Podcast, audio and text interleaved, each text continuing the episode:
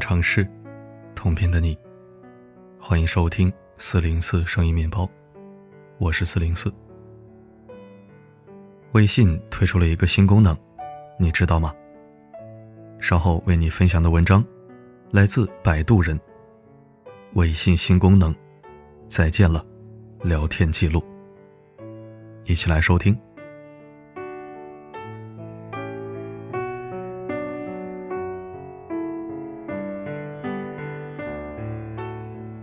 前两天，一个读者留言：“和深深在意的人联络，倘若他迟迟不回消息，我便会删除那个对话框，因为不想看见自己卑微讨好的模样，也不想体会那种满盘皆输的失望。”深以为然，我也有过类似的经历。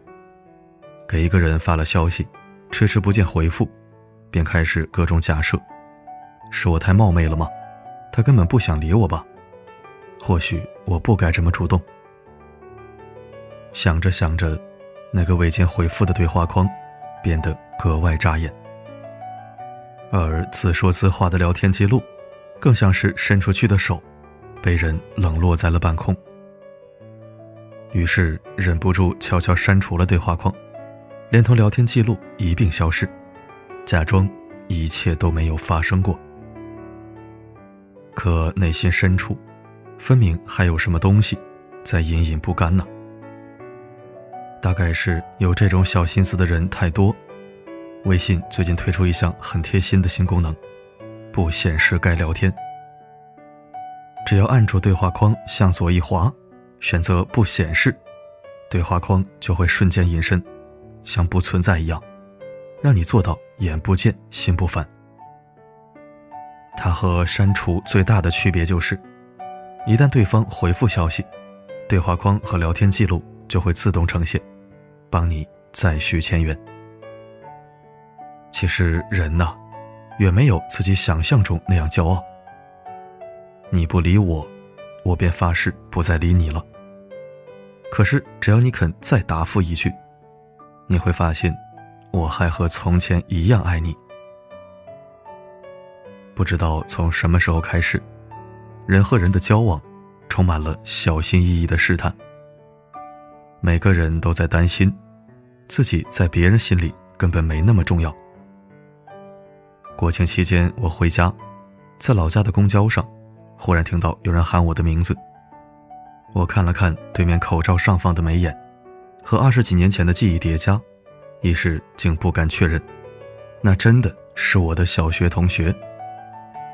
我们曾经是多么要好的朋友，小学在一个班级上课，初中在一个宿舍睡通铺，是连说梦话都会提到的人呢。后来她早早嫁人，从此没了音讯。如今久别重逢，满心欢喜，竟不知从何说起，只能尴尬的寒暄几句，各自入座。好在我们加上了微信，我灵机一动。想起前段时间跟家人聊天，还曾提到过他，赶紧截图发给他看。一分钟、两分钟、半个小时过去了，他没有回复。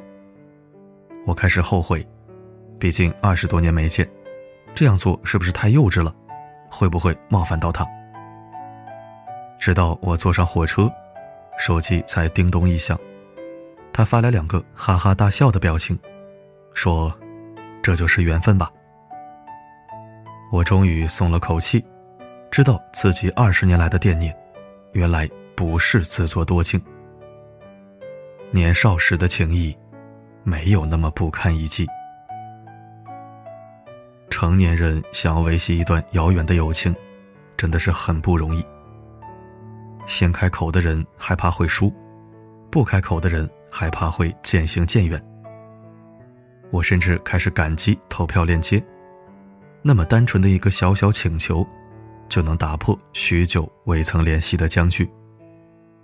高中班级群总是日常沉默，直到有人抛出链接，喊一句：“大家给娃投个票吧。”底下便一个接一个的回复：“已投。”拉票的人很高兴，不光因为孩子的票数变得更加好看。还因为他知道，老朋友们一直都在。投票的人更高兴，终于有了一个简单的方式，来告诉老朋友，我依然在乎你。这对不善表达的社交恐惧症患者来说，如同甘露。除了给孩子拉票，各个购物平台的拆红包、砍价、邀请好友等活动，也变得没那么讨厌。尤其许久不联系的人，忽然羞答答的发来一个助力砍价的请求，我会会心一笑，仿佛他乡遇故知。真巧，原来你跟我一样穷。穷人和穷人的交情，总是简单很多。一旦确定你我都没有抱负到高不可攀，还有什么理由不变得亲切起来呢？谢天谢地，这世上有一种温柔的人，他们会在雨天经过你身边的时候，自动减慢车速。他们会把用过的纸巾叠得方方正正，才丢进垃圾桶。他们会在你小心翼翼发出一个试探的信号后。立刻露出八颗牙齿的闪亮笑容，告诉你：别怀疑，你在我心里一直特别棒。他们会及时接住你的每一条消息，尽力不让你做对话框里最后一个等待回应的人。和这样的人交往，你会获得很大的安全感，永远不必担心自己是冒昧的、令人尴尬的存在。而我们，也该学着去做一个这样的人。别让那个在乎你的人，空空等待回复。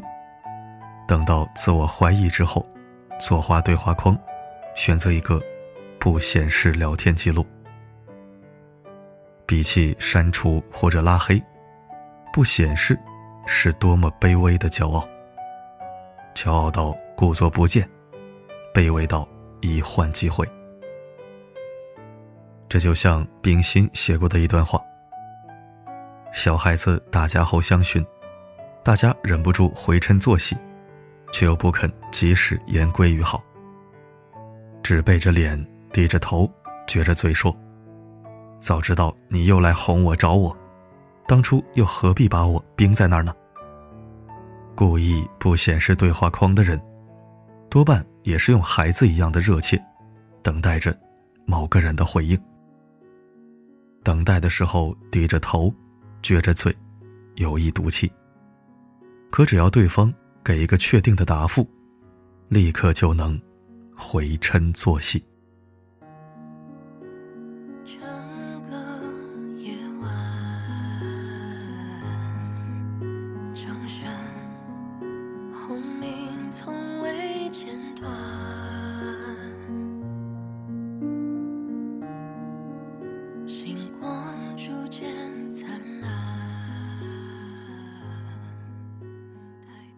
感谢收听。